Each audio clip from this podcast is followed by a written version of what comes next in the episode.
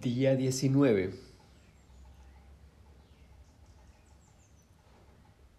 Dios está escondido en el alma que está en nuestro interior. Tenemos una vida interior. Y Juan de la Cruz hoy, de una manera exquisita, poética, nos dice mucho de esa vida interior.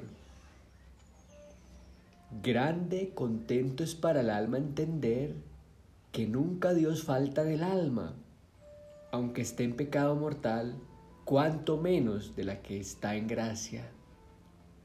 ¿Qué más quieres, oh alma? ¿Y qué más buscas fuera de ti? Pues dentro de ti tienes tus riquezas, tus deleites, tu satisfacción, tu hartura y tu reino, que es tu amado, a quien desea y busca tu alma. Gózate y alégrate en tu interior recogimiento con Él, pues le tienes tan cerca. Ahí le ama, ahí le desea, ahí le adora, y no le vayas a buscar fuera de ti, porque te distraerás y cansarás, y no le hallarás ni gozarás más cierto, ni más presto, ni más cerca que dentro de ti. Solo hay una cosa que aunque está dentro de ti, está escondido pero gran cosa es saber el lugar donde está escondido para buscarle allí a lo cierto. Y esto es lo que tú también aquí, alma, pides cuando con afecto de amor dices, ¿a dónde te escondiste? ¿Cuál será ese lugar donde está escondido? Porque habrá que buscarle. Un misterio que resolveremos este año aunque muchos se sorprendan de que sea así, así será a través del Pentateuco o Torah judía, libros que conoce a la perfección Jesús y que dan cuenta de él mismo, porque todo se refiere a la descendencia que encontramos en la genealogía de Mateo, iniciando, habla de estos, de los cuales estamos teniendo hoy razón y cuenta, que eran seres humanos normales, como tú o como yo, con todas las situaciones pulsionales, emotivas que vivimos nosotros. Es la historia de nosotros mismos, es la historia de nuestros antepasados. Esta es la relación de la descendencia de Adán. Recordemos que Enos, que es el primero que invoca el nombre del Señor, es nieto de Adán y Eva. El día que Dios creó al hombre, lo hizo a imagen de Dios. Varón y mujer los creó. Volvemos a la recapitulación. Los crea varón y hembra. Los bendijo y los llamó ser humano el día de su creación. Y recordemos también que hablamos de la creación no en términos de nuestros días de 24 horas, sino en términos astronómicos. Y es que la creación de cada uno de estos elementos de la naturaleza se demoró miles de años. Esto es importante tenerlo en cuenta. A la postre, grandes investigaciones científicas nos van a dar la razón en cuanto al tiempo, que es algo sorprendente que veremos más adelante. Tenía Adán 130 años cuando engendró un hijo a su imagen, según su semejanza, y le puso por nombre Set. Adán vivió después de haber engendrado a Seth 800 años y engendró hijos e hijas. El total de la vida de Adán fue de 930 años. Luego murió. Seth tenía 105 años cuando engendró a Enos y vivió Seth 807 años después de haber engendrado a Enos y tuvo hijos e hijas. El total de los días de Seth fue de 912 años. Luego murió. Enos tenía 90 años cuando engendró a Kenán.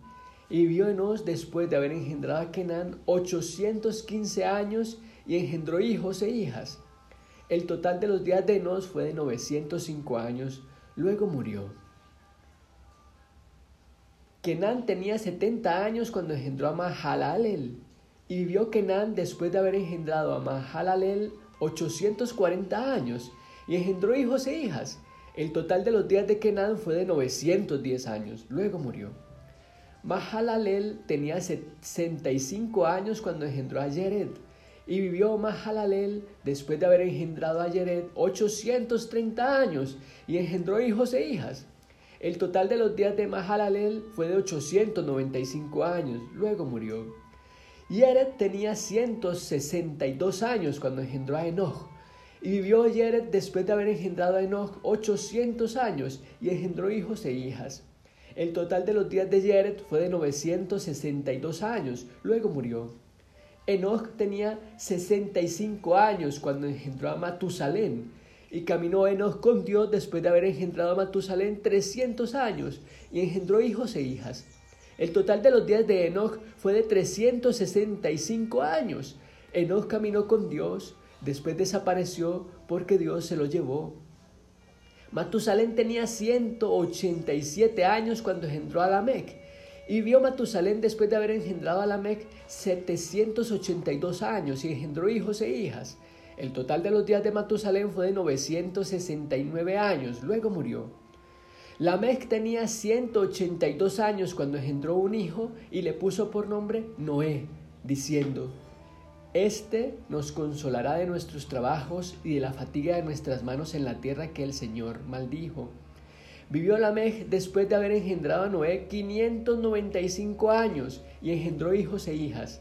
El total de los días de Lamech fue de 767 años. Luego murió. Noé tenía 500 años cuando engendró a Sem, Cam y Jafet.